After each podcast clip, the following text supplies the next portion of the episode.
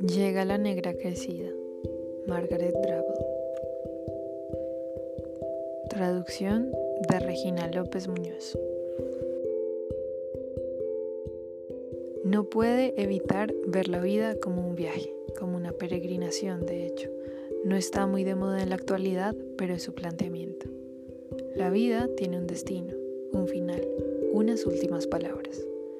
No deja de asombrarla y de atormentarla que ahora, en pleno siglo XXI, estemos inventando incontables maneras de diferir la sensación de llegada, la sensación de llegar a un final preciso.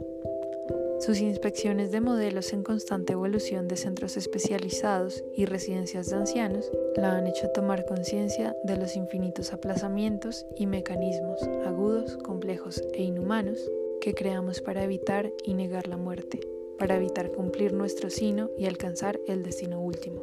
Y el resultado, en muchísimos casos, ha sido que al final llegamos al momento de despedirnos y dar la bienvenida al más allá, no con buena disposición, sino inconscientes, incontinentes, dementes, medicados hasta la amnesia, la afasia, la indignidad.